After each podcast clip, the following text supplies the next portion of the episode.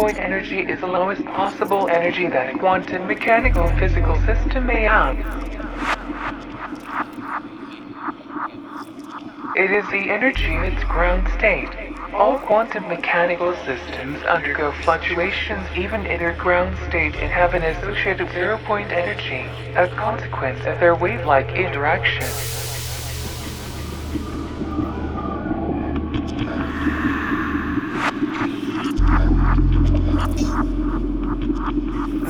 Energy is the zero-point energy of all the fields in space, which in the standard model includes the electromagnetic field, other gauge fields, fermionic field, and the Higgs field.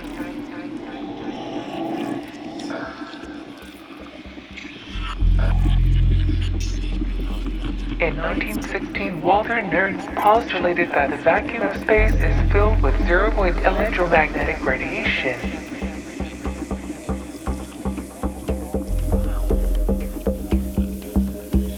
Concept of zero-point energy occurs in a number of situations.